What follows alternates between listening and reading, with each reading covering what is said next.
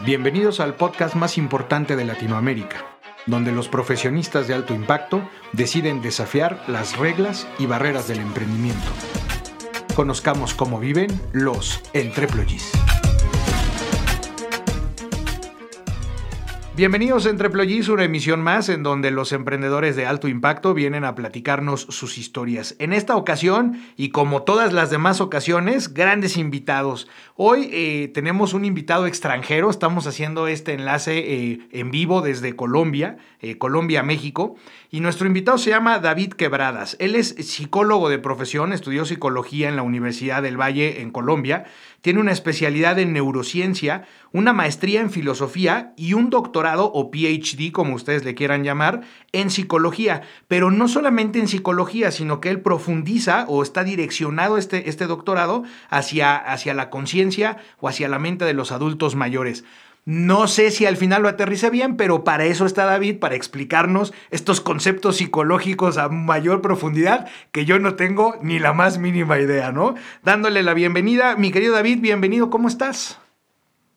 Muy bien, Ricardo, muchísimas gracias por este espacio, gracias por esta gran invitación, tener la oportunidad de estar aquí para compartir sobre el entrenamiento cognitivo, sobre esa idea que quiero que podamos ampliar, que ahorita hablando sobre mi preocupación sobre la mente del adulto mayor, que si bien inicia ahí, ¿cierto? Mi preocupación por el adulto mayor se extiende a grandes ejecutivos con desempeños muy altos para mejorar sus funciones cognitivas como la atención, la memoria, el lenguaje y la toma de decisiones. Porque al final del día, lo que todos queremos es tomar buenas decisiones. Nadie se despierta en la mañana pensando, hoy me quiero, ¿cierto? Tomar unas buenas, malas decisiones que arruinen mi vida. Todos nos despertamos en la mañana pensando, qué decisiones voy a tomar para que mi vida sea cada vez mejor, o al menos más tranquila, etcétera. Eso sin importar la edad, ¿no? Y eso sin importar la edad. Por eso mi preocupación en el adulto mayor sano. Yo llevo más de ocho años trabajando con pacientes con enfermedades neurodegenerativas, pacientes con Alzheimer, con Parkinson y otras demencias, ya que las demencias, las enfermedades neurodegenerativas que afectan el cerebro, que afectan la mente y que afectan nuestra funcionalidad, nuestra capacidad de toma de decisiones en el día a día y nuestra autonomía, pues no solamente se reduce el Alzheimer, hay muchas otras enfermedades del cerebro. Pero hace cuatro años pasó algo bien interesante. Te puedo contar un poquito antes de comenzar a contarte realmente, ¿cierto? De dónde viene David y todo. Perfecto. quiero comentarte un poquito, Ricardo, y es que un día llegó a mi consultorio una ejecutiva de una de las empresas más importantes de salud aquí en mi país en medicina prepagada. Y ella se acercó porque tenía miedo de perder su memoria. Y su mamá había tenido Alzheimer y la había cuidado por mucho tiempo. Esa mujer que es una mujer ejecutiva, con un desempeño supremamente alto, buena toma de decisiones, muy consciente de la importancia de su salud a nivel cerebral y a nivel mental, pues acudió a consulta con el miedo de perder eso que le había ayudado a posicionarse en el lugar en el que se encontraba. Cuando comenzamos a trabajar y después de la evaluación que se hizo a nivel cognitivo, se dio cuenta que el problema no era que tuvieron Alzheimer o alguna enfermedad del cerebro. Se dio cuenta de algo muy básico y es que su cerebro, a pesar de ser una ejecutiva de muy alto desempeño, no estaba en forma. Y que su cerebro, aunque funcionaba muy bien, podría funcionar muchísimo mejor si aprendía a entrenarlo. Porque es que nadie nos dijo desde que estábamos muy pequeños, cuando nos enfrentamos a problemas de matemáticas, de inglés o de cualquier problema a nivel académico, que antes de querer ir a rebanarnos los sesos, tratando de tomar esa información de afuera y ponerla acá adentro para recordarla a corto, mediano y largo plazo de manera sencilla, había que ayudarle al cerebro a que estuviera en forma, para que tuviera mejor atención, mejor memoria, mejor capacidad de digerir toda la información que está en el mundo, poder hacer asociaciones y después utilizar, utilizar esa información de la mejor manera. Sí, porque a lo mejor te educan a, ¿no? a memorizar algunas cosas, pero eso no quiere decir que estés trabajando el músculo. O sea, al final solamente estás aprendiendo, memorizando algunos, pues, algunos cálculos, algunos factores, algunas variables, pero realmente no ejercitas el cuerpo. O sea, es como los que somos de huesito ancho, ¿no? Este, pues eh, salimos y sí, caminamos mucho, pero eso no quiere decir que te estés ejercitando, ¿no? Estás caminando, pero no estás realmente haciendo un ejercicio. También interesante eso, pero no te me adelantes, mi David, porque primero y lo más importante para nosotros en Entreplogis es conocer a la persona. Y aquí viene la primera pregunta. ¿De dónde viene David? Platícanos un poquito tu historia hasta que llegas a este punto en el que ahora sí te estás dedicando a lavarle el cerebro a la gente y obviamente no, solo, no solamente a lavárselo, sino también a ejercitarlo, que eso es bien importante y creo que allá afuera hay muchas personas que quieren saber o aprender alguna técnica para poder ejercitar su, su, cerebro correctamente. Pero bueno, ¿quién es David? ¿De dónde viene? Échame tu historia. Vamos a hacer ese flashback y vamos para atrás, ¿listo? Venga. Esa preocupación mía por el cerebro y por la mente, yo creo que no es gratuita. Eh, yo nazco en una familia eh, de clase media alta. Mi papá es un empresario es un trabajador de esos hombres que tienen que despertarse a trabajar en dos lugares, en una empresa por un lado y por otro lado con sus negocios. Mi papá desafortunadamente se muere muy temprana edad, enfermo, y todas las condiciones que yo tenía desde muy pequeño, que obviamente me daban ciertas ventajas, buen nivel educativo, buena alimentación, buena estabilidad a nivel familiar, de pronto un día, ¿cierto?, desaparecen rápidamente. Yo paso de un colegio privado a un colegio público, ¿sí? Paso de tener todo lo que yo quería, porque mi papá me consentía muchísimo, a tener grandes carencias, de tener muy buenos lugares donde vivíamos, a tener que vivir en un cuarto con mi madre, ¿cierto?, a pedir ayudas porque las deudas fueron muy grandes, varios procesos que fueron sucediendo. Digamos que a mis nueve años la vida cambió bastante, pero también esos cambios me llevaron de una u otra manera a enfrentarme con diferentes procesos. Cuando yo estaba muy pequeño, mi padre, mi madre invertían muchísimo en mi parte educativa. Ante todo, porque ya después yo descubrí como adulto que tenían algunas dificultades de aprendizaje, tanto a nivel de atención como en los procesos del habla y del lenguaje de comerme algunas letras, ¿cierto? De cambiar algunas cosas, de dificultades para quedarme quieto y concentrarme. Es decir, que si yo hubiera nacido en esta época, seguramente tendría o un diagnóstico de déficit de atención o un diagnóstico de dislexia. Que eso está cañón y llegaremos a, eso, ¿eh? Porque yo, yo, yo, yo, sí, como bien lo dices, en las épocas, ¿no? Cada época tiene sus, sus diagnósticos, pero el de esta, hijo, madre santa, pero sigue, sigue, no te interrumpo. Y obviamente cuando uno hace ese, ese, ejercicio de repensarse y entender esa biografía, de esa pregunta que tú dices, bueno, ¿y de dónde viene David? Pues uno tiene que darse cuenta cuáles han sido sus procesos, cuáles han sido sus ganancias, cuáles han sido sus pérdidas, cuáles han sido sus elaboraciones, cómo ha sido ese proceso educativo, un proceso donde la, hay gente que la ha ido bien siempre en el colegio. Hay otros que hemos tenido momentos muy buenos y momentos bastante opacos, por no decir, ¿cierto?, oscuros en algunos momentos a nivel educativo. Mi preocupación, de una otra manera, siempre fue entender desde muy pequeño cómo funcionaba esto de la mente. Y me acuerdo que mis primeras preguntas fueron gracias a otra información de mis primas que estaban estudiando y que me pasaban libros acerca de cómo leer más rápido, de cómo mejorar la memoria. Y siempre estuvo esa preocupación en el fondo. Ahora, de esa preocupación en el fondo, convertirme en lo que soy hoy, ¿cierto? Que un psicólogo que trabaja especialmente en el área de la neuropsicología, de la neurociencia, pues hay todo un recorrido enorme. Yo sigo estudiando, eh, en algún momento hago mi IFES, como todas las personas, también mis compañeros eh, decían, bueno, yo sé que voy a estudiar porque el IFES, que es una prueba nacional, imagino que en México también tienen su prueba nacional para poder ingresar a las universidades, eh, la prueba nacional te dice, vamos a ver si usted va a estudiar lo que quiere, ¿cierto? Porque te dan unos puntajes. Para mi infortunio, en el momento que terminé mi bachillerato, pues me, pues me permitía estudiar lo que yo quisiera.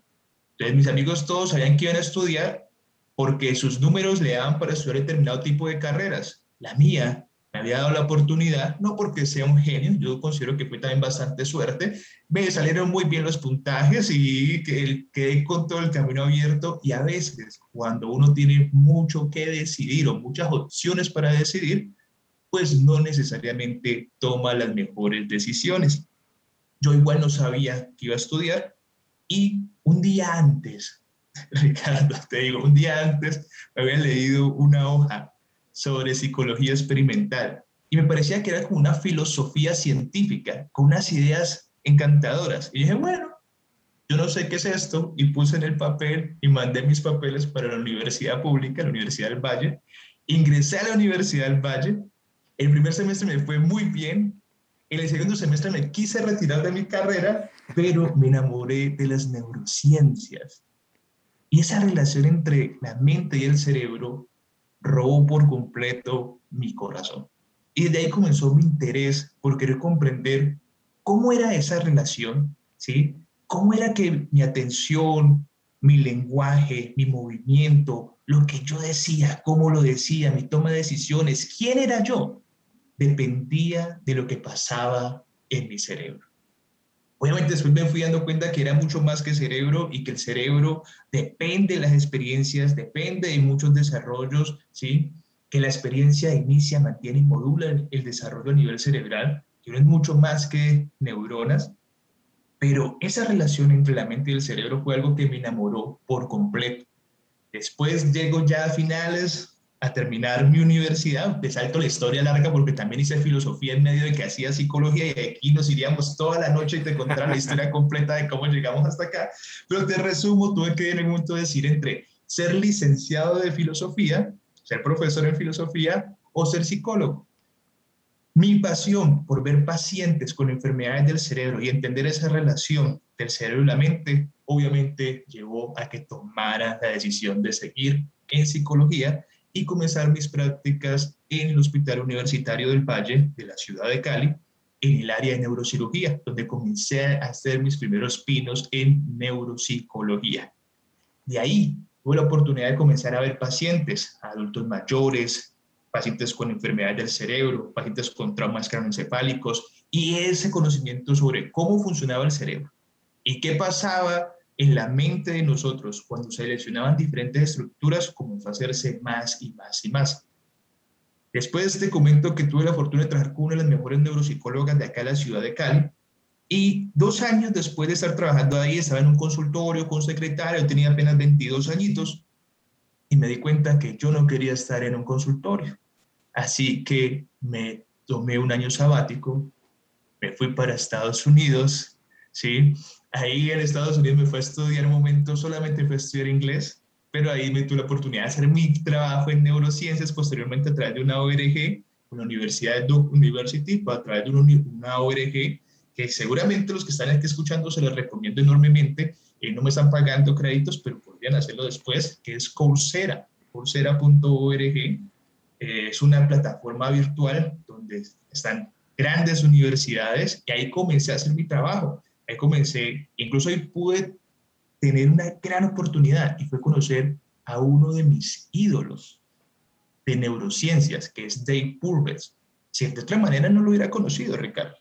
Si yo no tenía en ese momento para pagar 200 mil dólares para ir a hacer mi maestría, ¿cierto? En Duke University, cuando fui a buscarlo en ese momento, varios años atrás, pero tuve la oportunidad de iniciar mi especialización. Adivina por cuántos dólares fue mi primera clase. No sé, bueno, ¿10 dólares?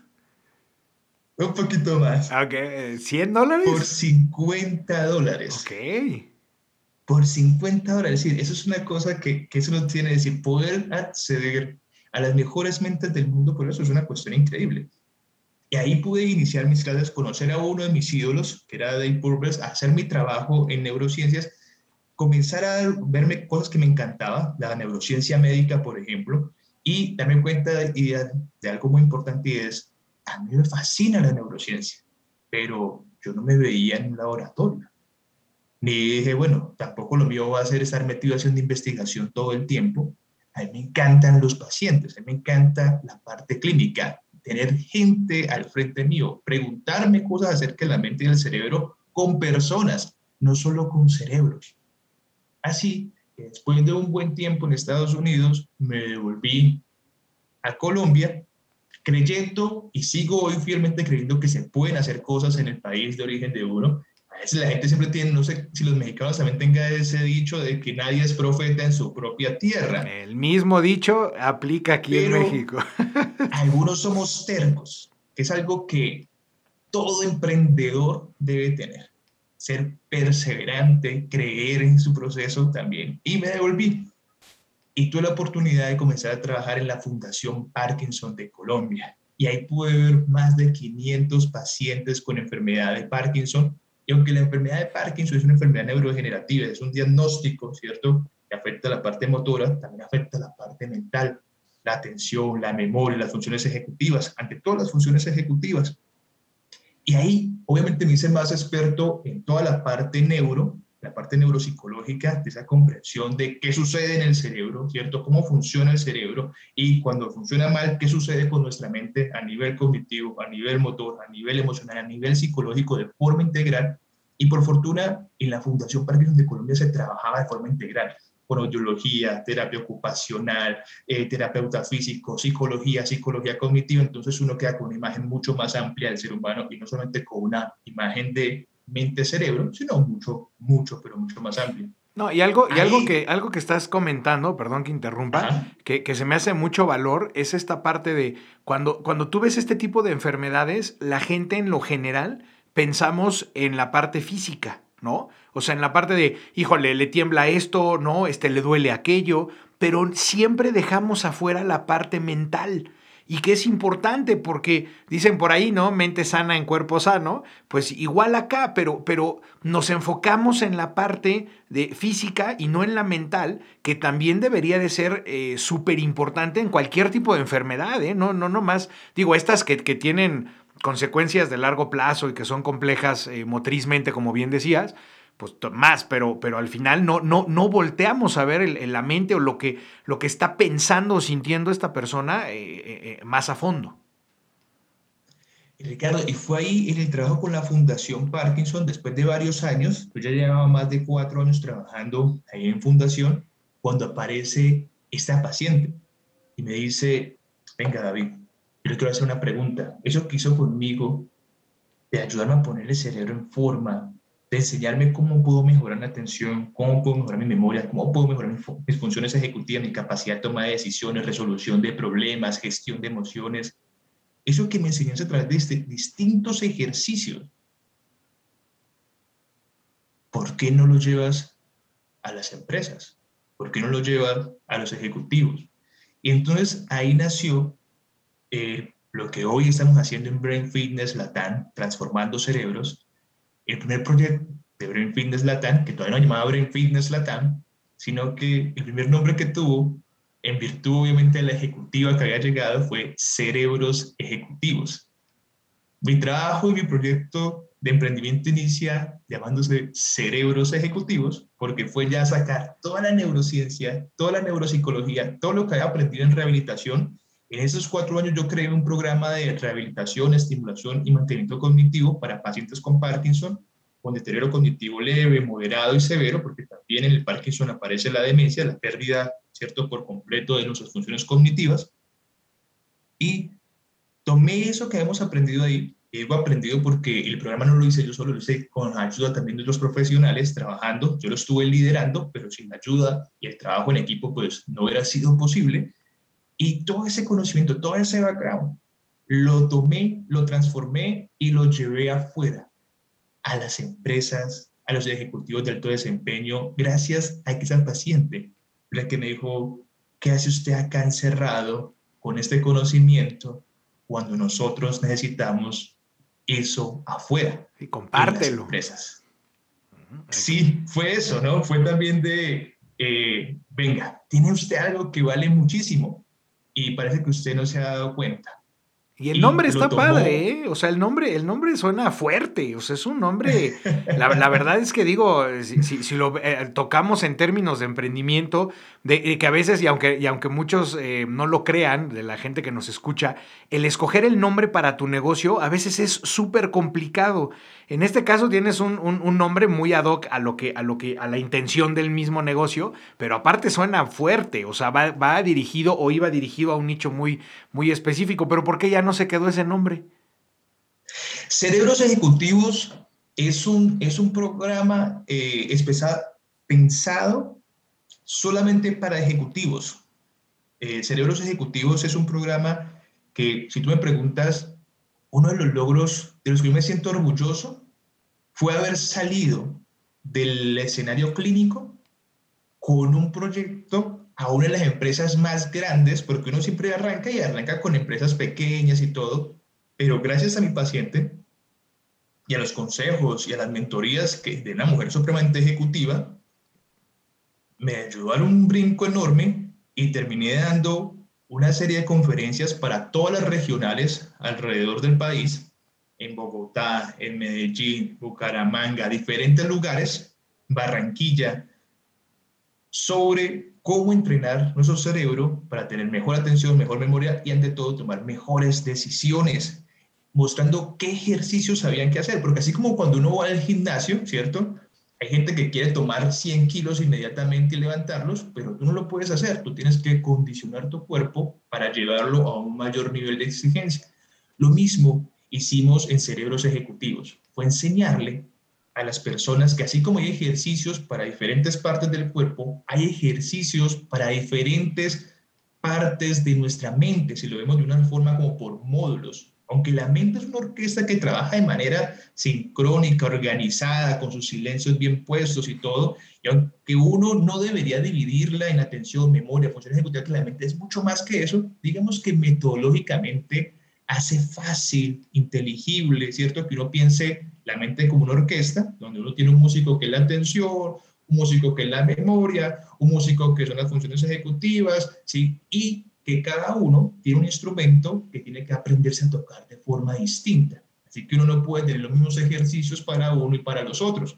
Y que cada músico tiene un proceso de aprendizaje, que cada músico tiene una exigencia y que cada músico tú también lo entrenas en virtud del tipo de orquesta que tú quieras tener. Hay algo que dijiste al inicio, algo que se al inicio que se me hizo, la verdad, increíble y que tienes toda la razón, es el tema de, tú te paras en las mañanas y, vamos, eh, vamos a llevarlo al plano ejecutivo, ¿no? Al plano directivo.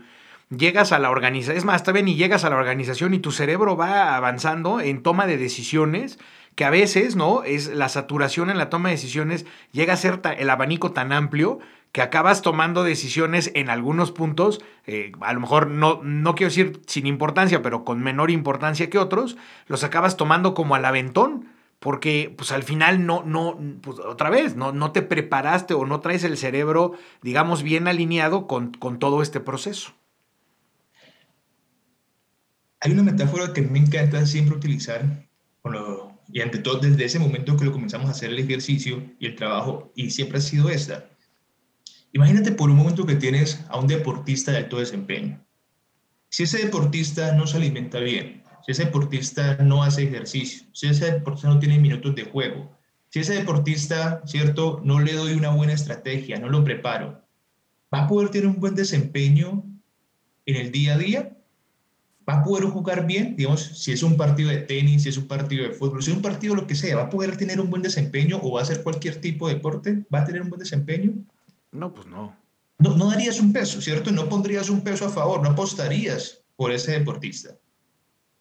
Ahora, ¿cuántas veces, ¿cierto? En el día a día sacas tiempo para mejorar tu atención, para mejorar tu memoria, para mejorar tu toma de decisiones? O haces simplemente esa pregunta, ¿cuándo fue la última vez que aprendiste a utilizar tu atención, a utilizar tu memoria y a tomar mejores decisiones?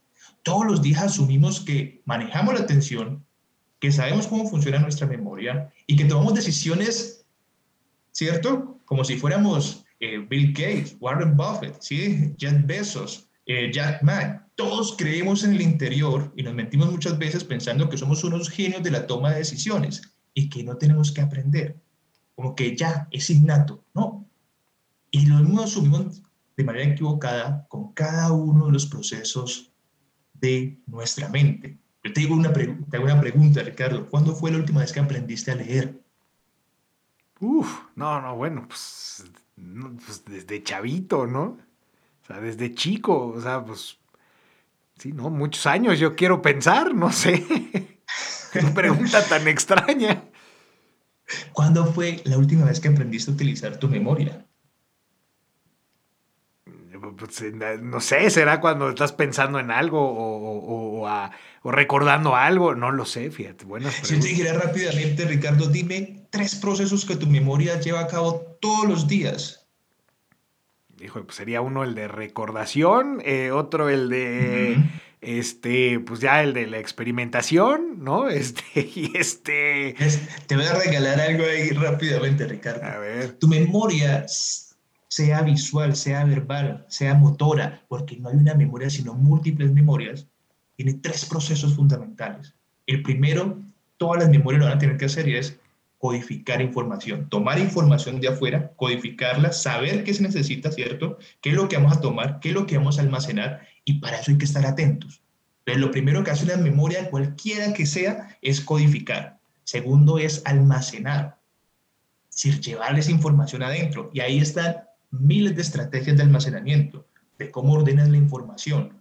Y dependiendo de cómo codificas, cómo almacenas, hay un tercer proceso y es el de recordación, a corto, a mediano o a largo plazo. Si tú quieres recordar bien la información, primero presta atención, codifica muy bien la información, almacena la información con diferentes tipos de estrategias, con reglas, conceptos, imágenes, categorías, ¿cierto? Dándole orden y significado a la información y seguro va a ser mucho más fácil que tú puedas volver a recuperar esa información. Yo quiero que los que nos estén escuchando se hagan esa pregunta y es, si eso no lo sabían sobre la memoria, ahora, ¿cuántas cosas no saben acerca de su atención?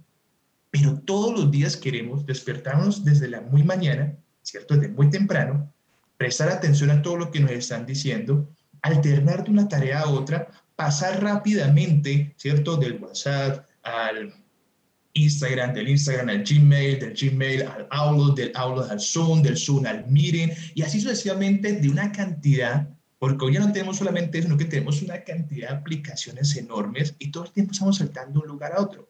Hoy todo el mundo suele decir que somos la generación del multitasking y nos vanagloriamos de decir que estamos todo el tiempo alternando la atención. La verdad es que somos la generación con mayor dificultad de atención sostenida y de concentración, que no puede quedarse o solamente en el Facebook, o solamente en el WhatsApp, o solamente en el Instagram, o solamente en el Discord, o solamente en el Twitch, o solamente en la plataforma que sea, haciendo una tarea de manera sostenida y llevarla hasta el final, sino que necesitamos estar todo el tiempo saltando, saltando, saltando. Y eso no es multitasking necesariamente. No, y, y como bien, hasta socialmente lo presumes. ¿No? No, yo hago de todo. No, hombre, estoy aquí, hago, cocino, muevo, le, le, pongo a las redes, estoy trabajando en casa, atiendo niños. O sea, y, y, te vanagloreas de ese tipo de cosas cuando al final no estás poniendo realmente atención eh, o la atención, eh, digamos, eh, necesaria a cada uno de estos elementos. Ahorita que me hiciste la pregunta esta del, se, se, me venía a la mente cuando platicabas esto de almacenar la información, ¿no? Este se me venía a la mente estas caricaturas de, Walt Disney, de, ¿no? De, Mickey Mouse, donde se ve la parte del cerebro y está el cuate abriendo un archivero, sacando y metiendo folders con imágenes. Y así se me, se me vino un poco a la mente. Pero tienes razón. O sea, al final nunca, eh, o para muchas cosas, ni siquiera tocamos el proceso. O sea, nos queremos brincar ¿no? Estamos en estas generaciones o en estos tiempos de todo es rápido, ¿no? Comida rápida, este, llamadas rápidas, videoconferencias rápidas, meeting rápido. Y entonces el vivir tan rápido, ¿no? Hace o, tratamos de brincarnos algunos pasos y entonces luego dices, y ay, y ahora ya no me acuerdo o pues no se me quedó grabado o, no sé por qué no lo aprendí, ¿no? En el caso de, de la gente que está estudiando o gente más joven. Pero tienes toda la razón, digo, nos brincamos estos pasos que no, que, que no deberíamos, porque vivimos muy rápido. Y ante todo, porque asumimos que no necesitamos hacer nada por nuestro cerebro, Ricardo. Asumimos que no hay que entrenarlo. Si tú tienes un jugador de alto desempeño, si tú tienes, cierto, tú ves un Cristiano Ronaldo, un Leo Messi, tú ves gente entrenando 24/7, comiendo muy bien, alimentándose muy bien, con gente a su alrededor acompañándolo para tener el mejor desempeño. Ahora, hay que preguntarse en ese momento, ¿quiénes son mis entrenadores a nivel cerebral? ¿Cierto? La gente dice, no, es que el que va al psicólogo es porque está loco en ese momento. Todos los deportistas de alto desempeño tienen un psicólogo.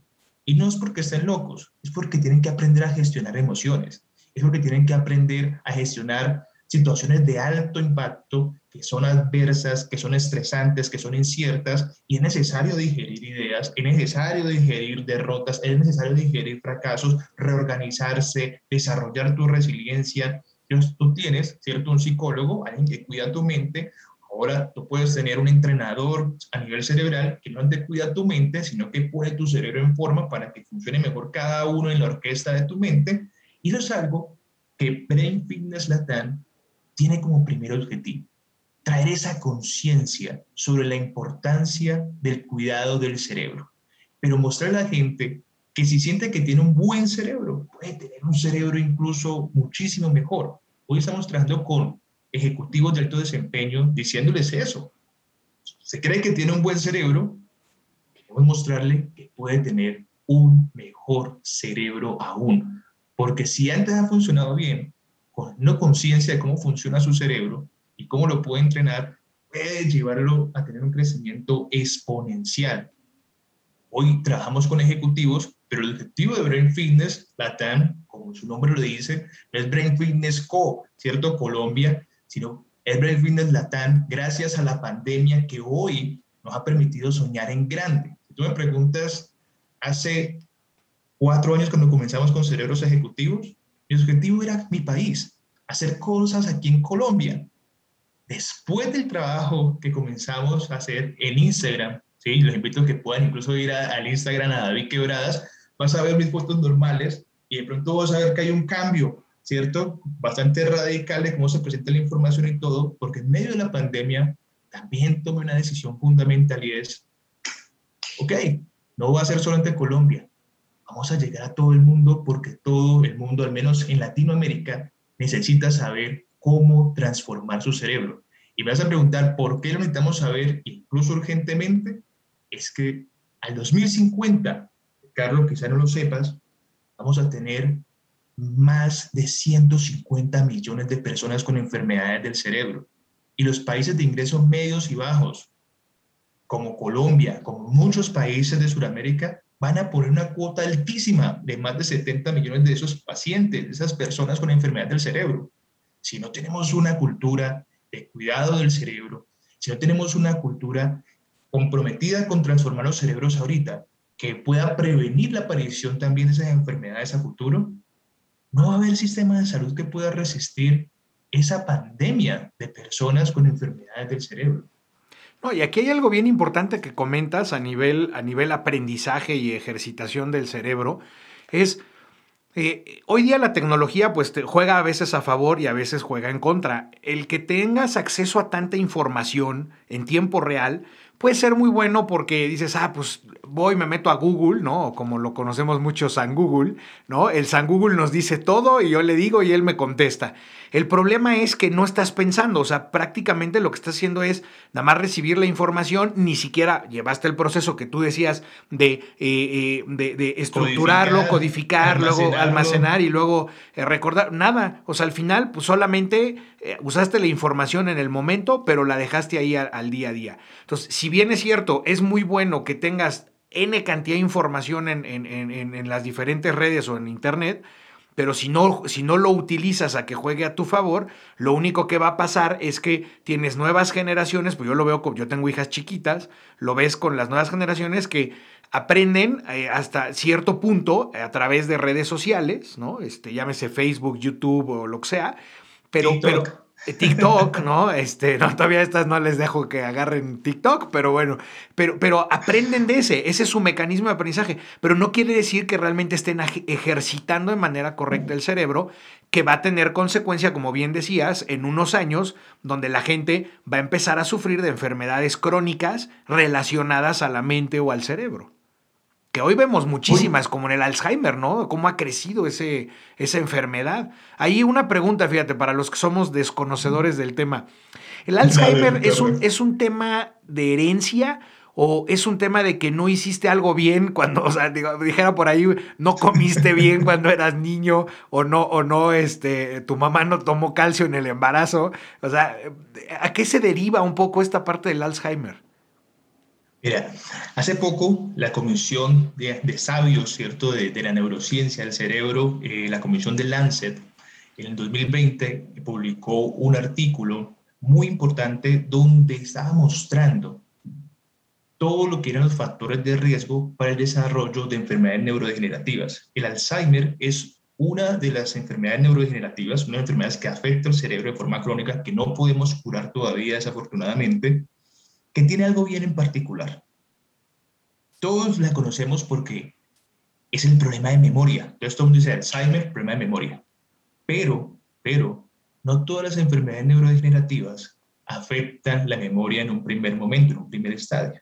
Hay muchas enfermedades del cerebro que pueden iniciar por componentes motores y terminar posteriormente en la parte cognitiva, o que inician en la parte psicológica con alucinaciones, problemas más complejos y terminar comprometiendo posteriormente toda la parte de la memoria y la parte motora también. Ahora, esas enfermedades tienen diferentes factores que van desde cuando estamos muy pequeños, como el bajo nivel educativo, ¿sí? El bajo nivel educativo es un factor de riesgo enorme para desarrollar cuando somos adultos mayores enfermedades del cerebro. Cuando ya estamos, ¿cierto? Ya no tan jóvenes, un trauma craneoencefálico, es decir, una lesión en el cerebro, también es un factor de riesgo. Y a medida que vamos creciendo, la hipertensión también es otro factor de riesgo, la diabetes es otro factor de riesgo, el sedentarismo, el aislamiento, la depresión, ¿sí? Son factores que van a hacer que cuando pasemos los 60 años tengamos mayores probabilidades de desarrollar enfermedades del cerebro. Por eso no hay un solo factor que explique esto. Hay factores de riesgo que por fortuna son modificables, como es la parte educativa, como la alimentación, como es el ejercicio, como es la capacidad de comenzar a cuidar su cerebro y entrenarlo, tener comunidades que sean mucho más empáticas, que la gente no se aísle cuando esté envejeciendo, pero también hay que señalar algo y no podemos ser, ¿cierto?, ciegos a eso. Hay factores genéticos que van a hacer que uno tenga más o menos probabilidades de desarrollar esas enfermedades. Hay un Alzheimer, incluso Colombia tiene una de las familias más grandes a nivel genético de Alzheimer temprano. Nosotros en Colombia tenemos una población enorme, ante todo en la comunidad paisa, ¿sí? en la comunidad antioqueña, que es una comunidad que tiene un número enorme de pacientes con enfermedad de Alzheimer. Sin duda alguna, hay factores genéticos que no son modificables aún, ¿cierto? Pero hay otros factores que sí son modificables, Ricardo, y por eso es importante tener una comunidad, como yo siempre lo digo en las conferencias, neuroeducada, es decir, lo que sabemos hoy del cerebro, lo que sabemos hoy de la neuropsicología, lo que sabemos hoy de la mente, no se puede quedar en las universidades no se puede quedar en los institutos, no se puede quedar solamente en las empresas y en los ejecutivos de alto desempeño. Eso también hay que llevarlo a las comunidades de todo nivel educativo para generar un cambio y una revolución, ¿cierto? Que se llama salud cerebral, que nos va a impactar a todos de manera positiva. No, y ahorita que lo comentas así, se me viene a la mente, que sí funciona, ¿no? Mi mente, por cierto. no, se me viene a la mente el tema de si, tú volteas a ver a estos grandes, como bien decías, ejecutivos, directores de empresas, que todo el tiempo se están capacitando, están leyendo, ¿no? A mí hace poco uno de ellos me decía, ¿cuántos libros lees? Y yo le contesté, pues como cuatro. Y me dijo, ah, pues muy bien, cuatro al mes. Dije, no, cuatro al año. Dijo, no, no, andas muy flojo, o sea, necesitas mucho más. O sea, el que, el que, el que sigan eh, trabajando la memoria, el que, como decías, no se aíslen, al contrario, sigan activos, una vez pasando los 60, 65, yo conozco hoy día mucha gente, 70, 75, 80, que tuvieron esto que tú estás diciendo, ¿no? Un, un, trabajo muy activo, físico, social, este, eh, eh, eh, en todos los aspectos, ¿no? Deportes, lectura, estudios, y que hoy día los ves a los 75, 80 años que están como un roble, de verdad, ávidos, este, se ven perfectos de salud, se ven contentos, disfrutan esta parte de la tercera edad y ves al otro escenario, como decíamos, que no tuvieron de alguna manera porque no las tuvieron o no las buscaron, no vamos a juzgar a nadie, las oportunidades o no siguieron, digamos, eh, como bien decías, teniendo mejores hábitos alimenticios o de deporte o de lectura o de educación, lo que sea, eh, y, que, y que ves gente que a los 50 se jubiló o 55 y que se vuelven unos ancianos a los 55 años y dices, pero, pero ¿dónde, ¿dónde quedó tu vida? Y es porque le pierden, es, lo que dices, ¿no? Pierden este valor pues de seguir alimentando su, su, alma. Y, no lo, y, tú lo dijiste, no se tiene que quedar en un tema de, de, escuelas, no se tiene que quedar en un tema académico eh, o en un tema de empresas eh, multinacionales. No, se tiene que bajar o aterrizar a todos los niveles eh, sociales para que la gente pues tenga esa, esa, esa, esa cultura de seguir trabajando el cerebro, que me gusta mucho. ¿eh? Tener un mundo con mejores cerebros es una responsabilidad de todos, Ricardo. Sin duda alguna, eh, un empresario, un ejecutivo, tiene una demanda mayor en su día a día. No puede dejar que su desempeño disminuya, porque su mayor bien, su mayor activo es su mente, su cerebro. Entonces, obviamente, son las personas que, que te buscan, que invierten, ¿sí? Porque hoy la gente prefiere invertir en unos tenis, desafortunadamente caros, si quieres unas buenas Adidas cuestan, unas buenas Nike cuestan, pero si tú le pones ese mismo valor a alguien para que vaya a un taller de salud mental, de inteligencia emocional, de salud cerebral, no van a ir a invertirlo porque sienten que no tienen ese mismo, no ven todavía el valor de lo que puede ser invertir en sus cerebros. La mayor inversión que podemos hacer nosotros hoy en cualquier momento de nuestra edad es invertir en nosotros y específicamente invertir en la máquina que crea ideas y toma decisiones. Y esa máquina es nuestro cerebro. Alguien una vez me decía, David, es que, ¿qué es más importante que el cerebro para nosotros? No tenemos otro órgano que pueda hacer lo mismo que haga el cerebro. No lo podemos reemplazar. En algún momento vamos a reemplazar corazón, riñones, pulmones, hígado, todo. Pero si tú reemplazas tu cerebro, te reemplazas a ti. Bueno, acá hay un artista en México que hasta los ojos se reemplazó, ¿no? Se los puso azules y... Pero bueno, pero sí, tienes toda la razón. O sea, esa, esa, es, es, el órgano más importante y al que a veces le damos la, menor, la menor valoración porque damos por hecho que es una máquina maravillosa a mí me pasa con mis equipos de trabajo. Cuando eh, llega alguien a mi equipo, le digo, lo primero que hago es la bienvenida, ¿no? Todo muy bonito. Y a segundas le doy una libreta y una pluma. Y les digo, a ver, tu cerebro es una máquina maravillosa, es perfecto. Sin embargo, ¿no? Este, cuando tú vayas a una reunión con un cliente, un prospecto, vas a, vas a tomar información de él, pero si tú no la aterrizas en, ese, en esta libreta que te estoy dando, cuando vengas de regreso a la oficina ya se te olvidó el 30%. Y para mañana en la mañana que tengamos junta ya se te fue el 60%. Entonces, para que no pase eso, ten tu libretita.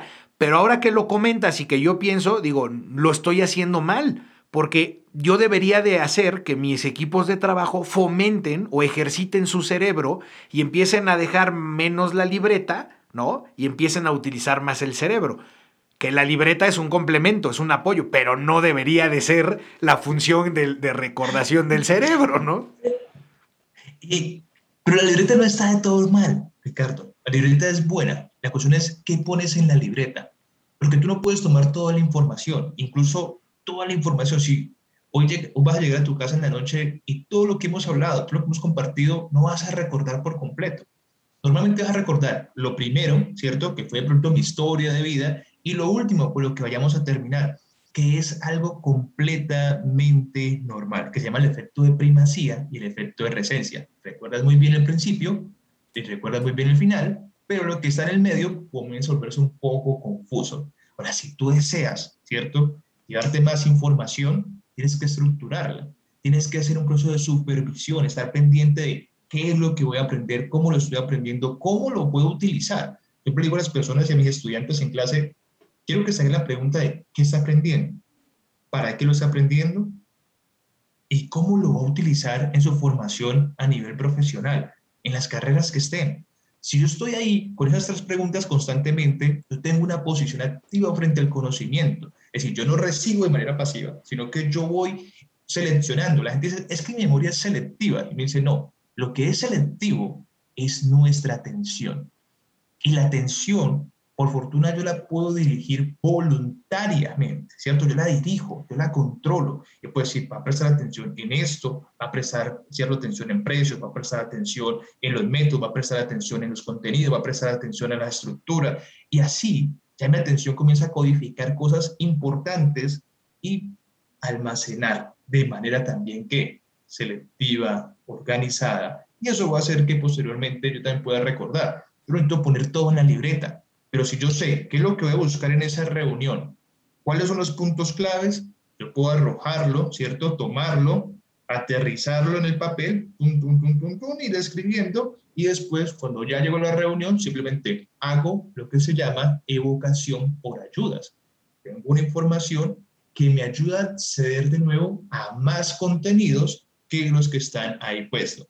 Si yo vuelvo a la libreta y solamente puedo acceder a la información que está en la libreta y solamente eso y no más, es decir, si yo cuando llego a la libreta no puedo darle clic a mi cerebro para que aparezcan más carpetas, quiere decir que hice un mal proceso de codificación y de almacenamiento que no me permite evocar información mucho más relevante que lo que yo puse ahí por escrito.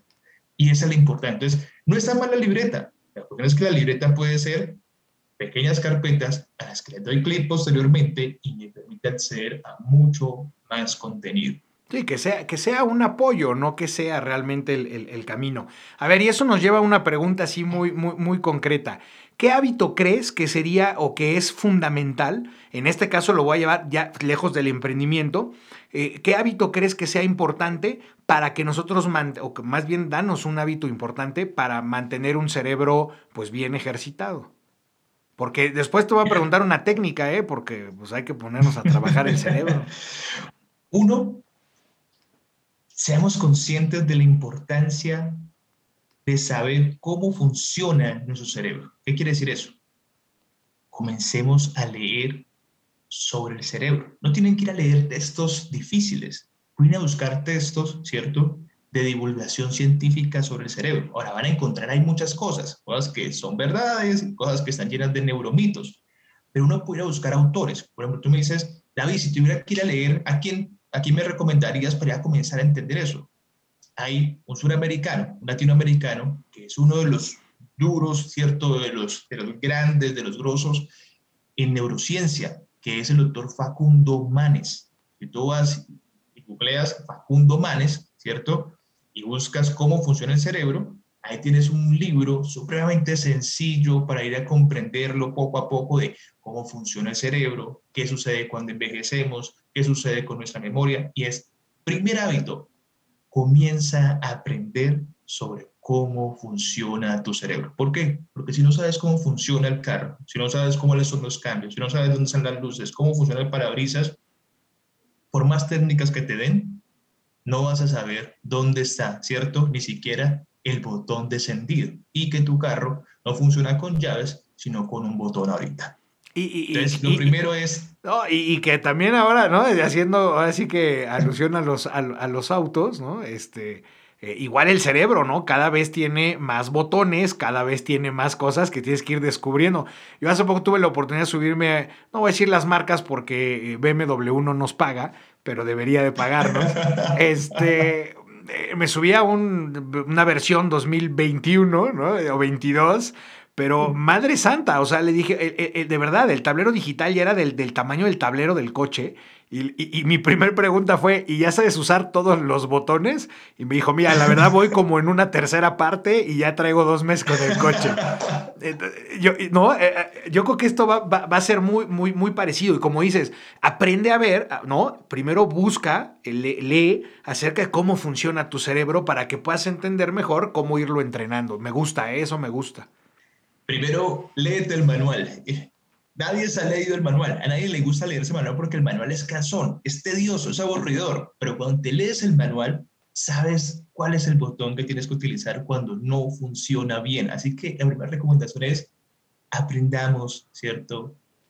cómo funciona nuestro cerebro, cómo funciona nuestra mente. Todos los días, un articulito, ¿cierto? Tú buscas por ahí un artículo de revistas científicas, de divulgación científica, que sea seria, porque siempre vas a encontrar también mucha información, difícil a veces, pero tú puedes ir buscando gente, tú puedes haciendo ese proceso de depurar poco a poco, este es un científico serio, este, ¿cierto? No, este quiere solamente vender su programa de neuromarketing o su programa de neuroentrenamiento.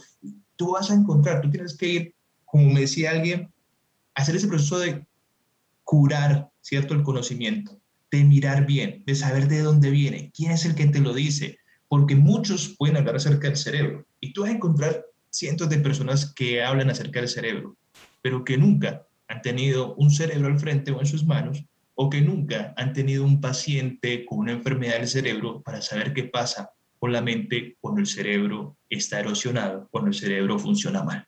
Entonces, es importante saber quién también te está enseñando acerca del cerebro. Ver esas credenciales que te va a dar más tranquilidad de que el conocimiento es un conocimiento serio, basado en la evidencia, con buena experiencia y que ese conjunto está curadito para que tú puedas tomarlo con toda tranquilidad y cuando necesitas utilizar el botón que no funciona bien, puedas ir a la fija y no sea que por querer prender el carro termines moviendo solamente las plumillas. Y aquí viene el no crean todo lo que aparece en Facebook, ¿no? ¿no? Porque así como mis tías, ¿no? Todo lo que aparece en Facebook se lo creen y bueno, hacen, hacen de verdad el fin del mundo. No, no, tranquila, no, chisme de Facebook, tú tranquila. A ver, este, mi querido David, échanos una técnica así sencilla que todos los eh, que nos escuchan puedan decir, a ver, la voy a empezar desde hoy o mañana en la mañana al despertarme, una técnica sencilla para empezar a ejercitar mi cerebro. Una técnica fundamental para cualquier proceso de aprendizaje inicia con una frase. Sin atención no hay memoria y sin memoria no hay aprendizaje, ¿cierto? Primero, siempre que quieran aprender algo, traten de evitar, ¿cierto? Todas las distracciones. Eso es lo primero. Si quieren tener buena memoria y buen aprendizaje, lo primero que tienen que hacer es entrenar su atención. Y entrenar su atención requiere a veces hacer cosas que no nos gustan. Algo sencillo. La gente dice, es que yo leo las cosas que me gustan.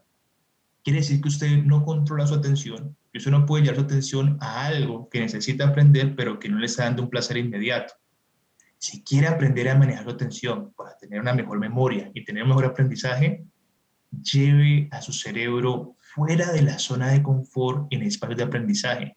Léase el texto difícil en la universidad, ese que nadie se quiso leer, léaselo ese manual que tiene que utilizar ahí para el carro, para lo que acaba de comprar nuevo, para el, ¿cierto? el televisor nuevo, para el videojuego nuevo, para el computador, tómese el tiempo, haga el ejercicio, porque llevar a la atención voluntariamente a que haga ese esfuerzo de concentrarse con plena conciencia sobre algo, ya comienza a decirle al cerebro, venga, mi atención no depende de lo que está afuera, mi atención no depende de ese reward, ese, esa gratificación inmediata, sino que yo estoy a cargo de mi atención. Y si estoy a cargo de mi atención, estoy a cargo de mi memoria. Y si estoy a cargo de mi atención y memoria, estoy asegurando que tenga posteriormente un buen aprendizaje. Recomendación, hay que sacar la atención de la zona de confort, hay que llevarla a esos espacios donde voluntariamente tengo que traer una y otra vez porque tu atención se va a ir, pero tienes que volverla a traer una y otra vez, de manera gentil. No tienes que decirte, ah, ya me distraje de nuevo. No, es que esa atención no funciona. No, no. Ya sé que te distrajiste, ven de nuevo para acá. Ya sé que estás pensando en la muchacha que pasó, ven de nuevo para acá. Ya sé que estás pensando en lo que no has pagado, ven de nuevo para acá. Ya estás pensando otra vez en esas salidas que te quieres comprar. No, no, todavía no, no te los gastes. Vuelve otra vez aquí en el texto, en el trabajo ya sé que quiere responder al WhatsApp inmediatamente, al momento no respondas inmediatamente, ya sé que te llegó un nuevo correo, pero tienes otros, no abras ese correo todavía. Esos ejercicios a la atención van a hacer que poco a poco, voluntariamente, estés a cargo de tu atención. Y te lo repito de nuevo, Ricardo, si estás a cargo de tu atención, estás a cargo de lo más fundamental, o como diría Daniel Goleman, estás a cargo, ¿cierto?, del secreto del buen funcionamiento de nuestra mente. Hay un texto que me encanta que se llama Focus, el motor oculto, ¿cierto?, de nuestra mente, ese, el motor oculto de ese buen funcionamiento. Ese libro Focus, es que se lo recomiendo muchísimo, si de pronto no sé si tú lo has, visto, en algún momento el trabajo de Daniel Goleman, todo no lo conoce por la, parte inteligencia emocional, pero un trabajo lindo, hermoso, de muy buen contenido sobre la parte de atención. lo pueden googlear. Focus, el motor oculto de la inteligencia. Ese es el subtítulo completo. Ah, me gusta mucho, ¿eh? el sal, sal de lo tradicional, de lo que te gusta, de la zona de confort, para que empieces a enfocarte, ¿no? Y ponerle atención a cosas un poquito diferentes, ¿no? No voy a decir más serias, sino simplemente diferentes, que te ayuden a irte eh, eh, trabajando esa concentración. Y como aquí en Entreployees, ¿verdad? Sí creemos en la memoria, la concentración y la recordación y todas estas cosas que te has aventado en casi una hora. Aquí en México, y los que están en Colombia, pues seguramente algunos lo conocerán, tenemos un juego de mesa que se llama el Maratón, que es un juego de mesa de conocimientos, conocimientos de cultura general, ¿no? Eh, tuvimos oportunidad de, mm, entrevistar al creador de, este juego hace eh, prácticamente ya un poquito más de un año, y, y, todo lo que acabas de decir se fundamenta y cae en este señor, 86 años, más o menos, una memoria privilegiada, ¿no? Él ha escrito más de 6 millones de preguntas con respuestas para este juego a lo largo de casi 25 eh, años. Entonces tiene una memoria extraordinaria. Tuve la oportunidad que en plena pandemia y con toda edad vino aquí al estudio, se sentó conmigo y me, bueno, una historia increíble y que si tienen oportunidad por ahí encuéntrenla, este Sergio me Shark. Voy a revisarla. Sí, sí, Sergio Shark, el, creador del maratón. Y bueno, como, como, como buen este, aficionado de, de la memoria, nos trajo aquí una, nos dejó una copia de su juego de mesa, ¿no? En la edición de 30 años. Les digo que tiene un buen de tiempo ya esto. Y, bueno, pues aquí siempre le bajamos el azúcar a los invitados eh, con este tema de preguntas. Entonces, eh, tú no te pongas nervioso, mi David, eh, es cultura general, ¿no? Y también vas a tener derecho a réplica, entonces no creas que nada más te vamos a preguntar a ti, tú también me preguntas a mí. Este, digo, estás a distancia, yo lo voy a leer, pero tú estás aquí en el, en el video viendo que yo no voy a hacer trampa. Entonces estoy sacando una tarjeta eh, por ti, ¿verdad? Por supuesto, en donde vienen seis números del 1 al 6 y tú me vas a decir qué número eh, quieres que te pregunte. Del 1 al 6, venga. dame el 4. 4. Dice, ah, está muy fácil. ¿De qué equipo de fútbol fue portero Julio Iglesias hasta que un accidente automovilístico lo retiró de las canchas? ¿Que Julio Iglesias no era cantante? Julio, Iglesias, Julio Iglesias para mí era cantante. Y lo otro es que si es Julio Iglesias, o tiene que ser de, es de, de, tiene que ser jugar o en México por obligación o eh, no sé. bueno, y voy a preguntarle a mis amigos que son conocedores del fútbol. Eh, para, en una de esas era el cantante y primero empezó en, el soccer y luego, y luego se fue a cantar. Este, pero pues echa, échale un equipo. ¿De, de qué? ¿De qué equipo de fútbol fue portero Julio Iglesias? Vamos a pensar que fue el cantante. De las águilas de. No sé. No, del, del, Real Madrid. Pues digo que puede ser, ¿eh? Voy a preguntar, voy a preguntar. Pero bueno, te vas a dar otra oportunidad. Esa, esa. Pensé que iba a estar fácil, pero, pero no. Al final no. Venga, otro número, que no sea el 4. Dos, dos. El 2. ¿Cuánto duró el imperio de Agustín de Iturbide? Órale. esa sí está muy mexicana, esa, esa, Madre, yo no me la sabía, ¿eh? Más o menos, tú, tú di aquí, porque aparte hasta la tarjeta dice aproximadamente. ¿Cuánto crees que duró su imperio? No, pues. Es que bueno, bueno, suena imperio. No sé, realmente pues es que tengo que pensar en muchas cosas. No, puedo, no puedo tirar un número muy, muy arriba porque no dice, bueno, la gente no vivía tanto en esa época. Tendría que haber durado tanto. No le pienses tanto, no. no. Exacto, no, no vayas al archivo, no, no, no. Tira algo, tira algo, lo que sea. No, no, voy a descacharme horriblemente. Pongámosle que unos 40, 30 años el imperio o una cuestión de... No, te vas a reír. 10 meses. Imagínate nada más cómo fue eso. Pero bueno, te vas a dar la tercera porque la tercera es la vencida. Entonces, venga. Uno, tres, cinco o seis. No, dame la 3. La 3, venga. No, es dos kilómetros, esas son las complicadas. Dice aquí, eh, Santa Fe es la capital del estado norteamericano de... Ah. No, ahí a tener que decirte, hay una frase muy bonita de, de Watson frente, al conocimiento de Sherlock Holmes. Él decía, tan notable como lo que sabía era lo que ignoraba. Puedo confesar que mi conocimiento en geografía es terrible. Así que no te voy a poder decir de dónde es. Dice Nuevo México. A mí una vez me hicieron en, este juego, me hicieron la pregunta de, de, los, los cinco principales ríos que llevan nombre de estados de Estados Unidos. No, no, yo dije, pero a ver, no me sé ni los de aquí, que voy a estar sabiendo lo de los gringos, ¿no? Entonces me fue, me fue muy mal. Pero aquí dice que Nuevo México su, su, su capital es Santa Fe. Yo tampoco sabía, ¿eh? entonces no te preocupes. Pero ahora te voy a dar la revancha porque aquí en Entreploy siempre damos la revancha. Voy a sacar una tarjeta, ¿no? Aquí está. Yo no, yo no voy a ver las, las, las respuestas, solamente las preguntas. Y me voy a ir igual que tú, voy a hacerme las mismas preguntas que empezamos con la número 4, ¿no? Si no mal recuerdo. Es que mi memoria está bien. 4, 4. 4. Dice, nombre común de las competencias olímpicas de pista y campo. este, ¿será atletismo? no, no, no, no, sé. A ver, tú dime si sí, tú, tú ves ahí. Si se ve, no se ve. Ah, es que está al revés, creo. No sé, la voy a decir yo. Sí, sí, sí. Atletismo, ahí está. Ahí está, eh, ya tengo. te parecía de ese atletismo. Eh, estaba muy fácil, la neta. Eh, vamos a la segunda, era la número dos, ¿no? Eh, número dos. No, bueno. ¿Qué ciudad mexicana del sureste fue bautizada el 16 de julio de 1717, día que expulsó a los piratas de su territorio? No, bueno, no tengo ni la más mínima idea, yo todavía ni nacía, ¿no? Entonces, este.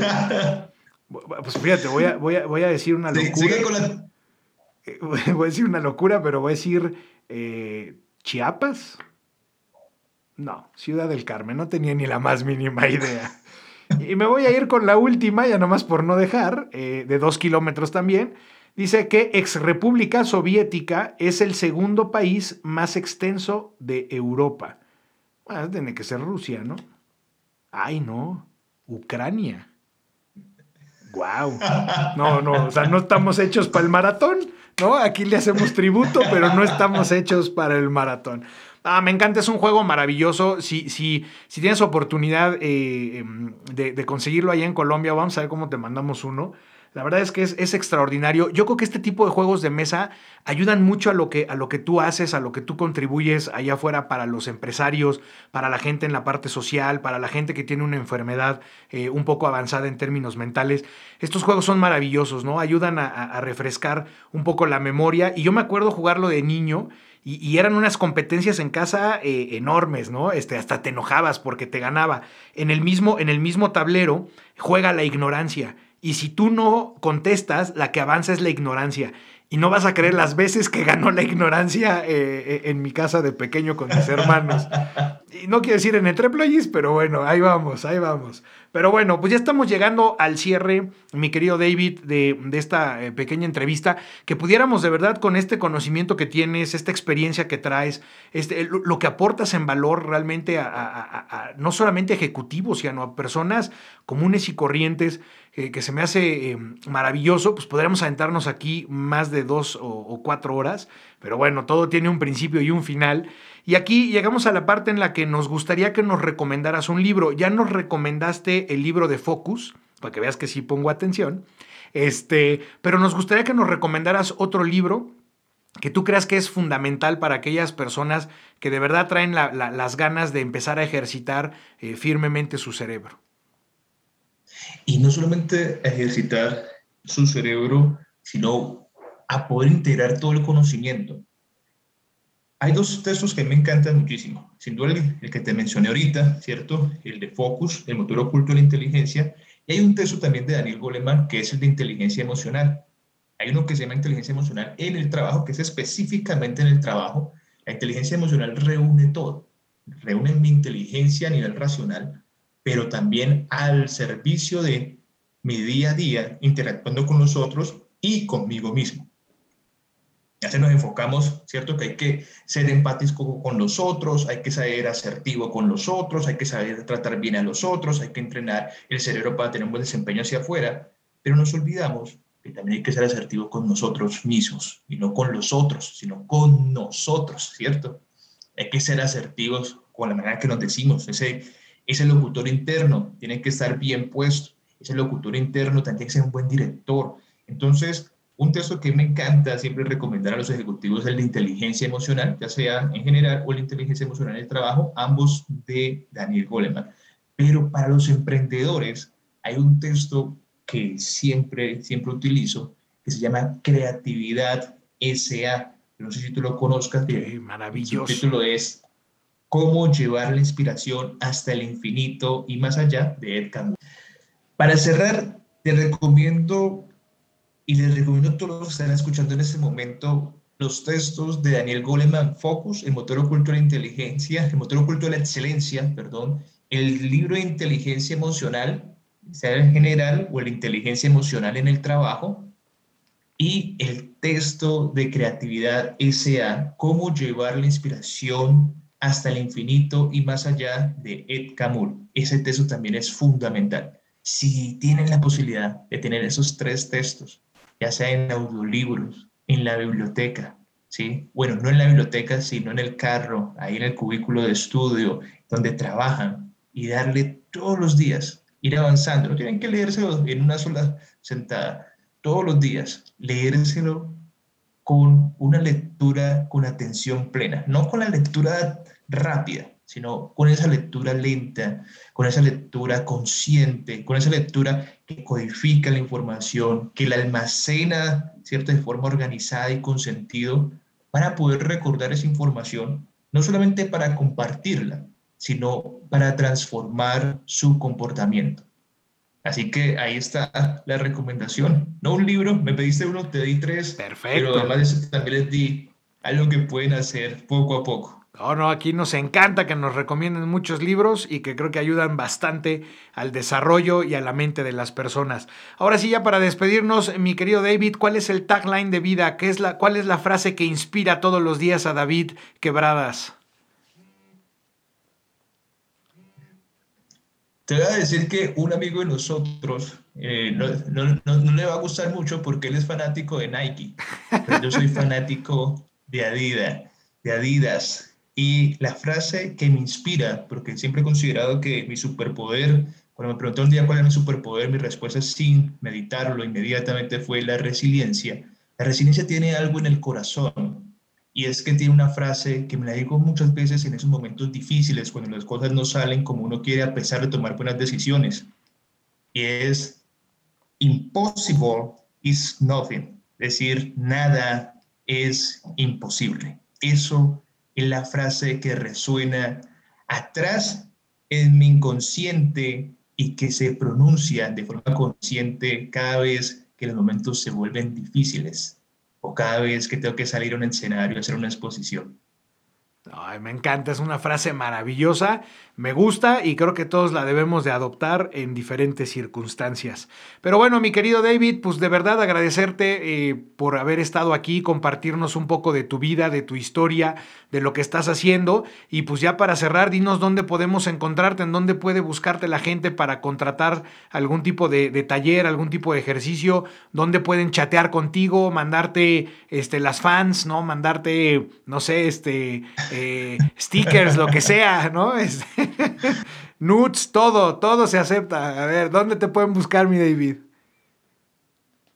Ricardo, en ese momento nosotros tenemos un espacio que he construido, que es el Instagram, que me parece un espacio eh, donde no hemos querido todavía salir a, ni a LinkedIn ni a otros espacios, sino que hemos construido este espacio en Instagram por David Quebradas. Posteriormente ya tendremos el espacio de Brain Fitness Latam como tal, pero por el momento me pueden buscar ahí, escribir David Quebradas y normalmente los va a mandar con artículos, pero también los va a mandar a la página en ese momento en Instagram. Si vas a Google, David Quebradas, y ahí te envía inmediatamente. Perfecto. Pues ya saben, mis queridos entreployís, si quieren ejercitar el cerebro eh, este, eh, y ser más inteligentes, no sé si más guapos, pero probablemente más inteligentes sí, pues eh, ya saben, sigan a, David en sus redes y, y bueno, pues a ponerse a leer muchachos. David, muchísimas gracias de verdad. A ti, Ricardo, muchísimas gracias por el espacio. Que estés muy bien, te mando un abrazo hasta Colombia. Y, si ves a Shakira, pues también nos la saludas. Por cierto, Shakira patrocina entre Ployis. un abrazo grande, un abrazo grande. Y ustedes en Treployis una, una semana más, perdón, en donde están bien informados. Gracias por ser parte de Entreployis. La siguiente semana tendremos una historia nueva de emprendimiento de alto impacto. No dejes de suscribirte a nuestro canal y seguirnos en nuestras redes sociales en Facebook e Instagram. Hasta pronto.